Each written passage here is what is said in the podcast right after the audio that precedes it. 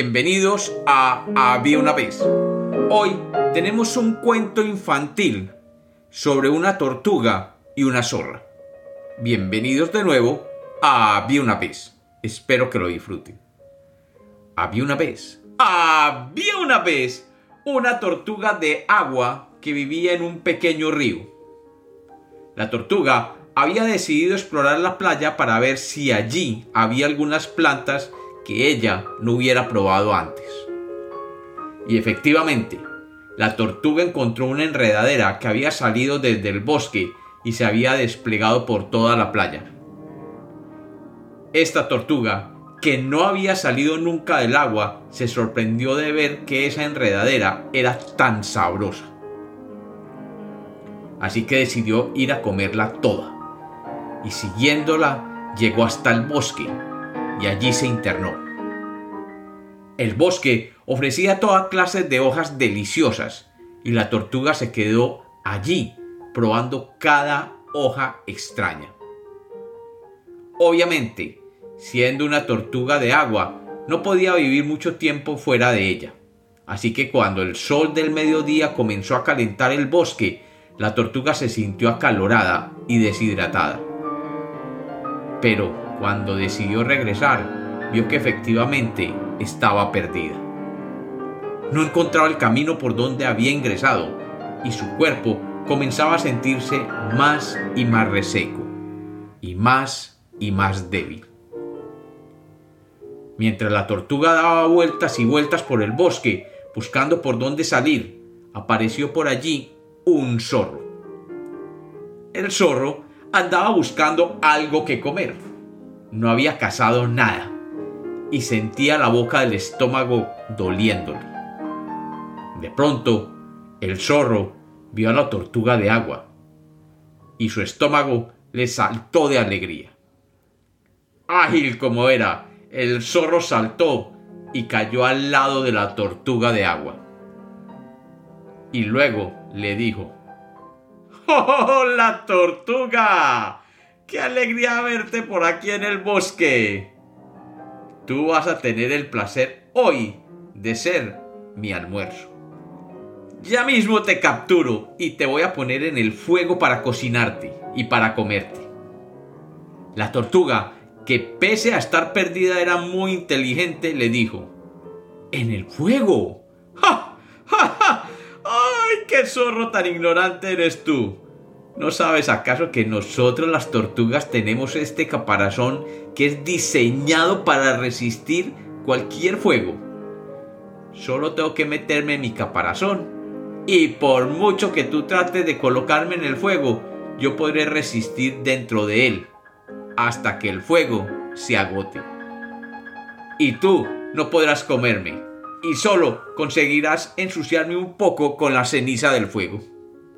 El zorro, asombrado por la respuesta que le había dado la tortuga, le dijo, Ok, ok, entonces simplemente te pondré boca arriba y el sol se encargará de cocinarte lentamente.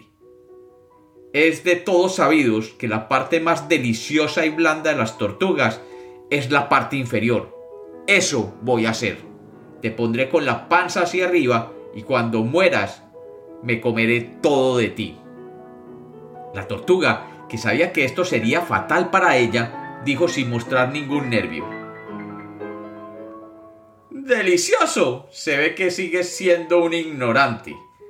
Si lo que siempre hemos soñado las tortugas es encontrar a alguien que nos permita mostrar la panza al sol. Y así broncearnos un poco. Te agradecería mucho que lo hicieras lo antes posible. Es increíble que un zorro adulto como tú no sepa que el sol me hace bien y que solo yo puedo decidir cuándo se abre mi caparazón. El zorro, que no se esperaba tampoco esta respuesta, se sintió de nuevo humillado y con voz altanera le dijo, ¡Ja! Entonces te tomaré entre mis fauces y te llevaré a lo alto de la colina y desde allí te dejaré caer por un precipicio hasta que te golpees con las piedras abajo. Y así tu caparazón se abrirá y yo podré comerte. La tortuga, que sabía que esto sería terrible para ella, simplemente estalló en carcajadas, como si el zorro le hubiera dicho la mayor broma de la vida. Y con voz sarcástica le dijo, ¡Ja, ja, ja, Eres el más tonto que yo haya visto en este mundo. Si haces algo así, solo conseguirás que las piedras sobre las que yo caiga se conviertan en polvo. ¿No sabes acaso que la caparazón de las tortugas es tan fuerte y resistente que nada nos pasa si caemos de muchos metros de altura? Definitivamente eres un tonto.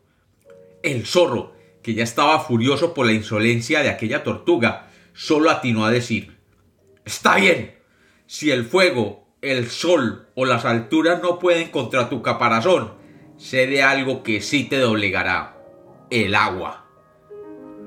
Te llevaré al arroyo vecino, y allí te arrojaré para que mueras ahogada, y tendrás que salir de tu caparazón para poder respirar.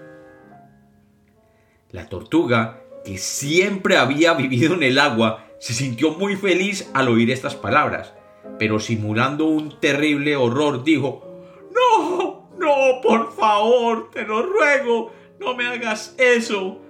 Puedes tratarme de hacerme cualquier otra cosa, pero no me tires al agua. No sé nadar y me voy a hundir en las profundidades y moriré ahogada. No, no, por favor. El zorro, que se creía muy inteligente, le contestó ¡Ja! Ya te delataste, tortuga. Ya veo que le tienes pavor al agua. Y que esa es tu debilidad. Eso precisamente haré contigo. Y tomando a la tortuga con sus mandíbulas, salió del bosque con ella, y recorrió la playa hasta donde pasaba el río. Y sosteniéndola sobre el agua, abrió la boca, y la tortuga cayó. Y sintió el suave frío del agua sobre su cuerpo. Y saliendo de su caparazón, sacó la cabeza del agua y con sus pequeñas patitas comenzó a nadar mientras feliz flotaba río abajo. El zorro, que esperaba que la tortuga se hundiera en el agua, vio cómo ella nadaba rápidamente y cómo sacaba la cabeza del agua diciéndole ¡Ah, Lo siento, zorro, pero no tuve oportunidad de decirte cómo me llaman los animales. Me llaman tortuga del agua. Y aquí vivo. Y soltando una carcajada se alejó nadando río abajo, dejando al zorro rojo de furia. Y como los cuentos nacieron para ser contados, este es otro cuento infantil de Había una vez.